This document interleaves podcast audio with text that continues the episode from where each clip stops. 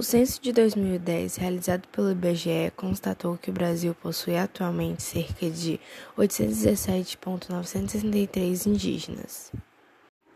Desde 502.283 pessoas vivem em áreas rurais e 315.180 pessoas em centros urbanos.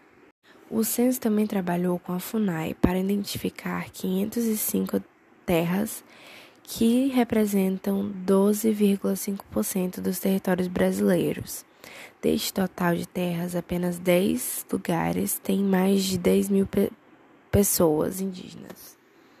Há uma grande diferença entre pessoas indígenas e pessoas brancas, já que eles têm uma maior dificuldade para conseguirem um espaço dentro da sociedade por não se encaixarem ao padrão de religião e etnias.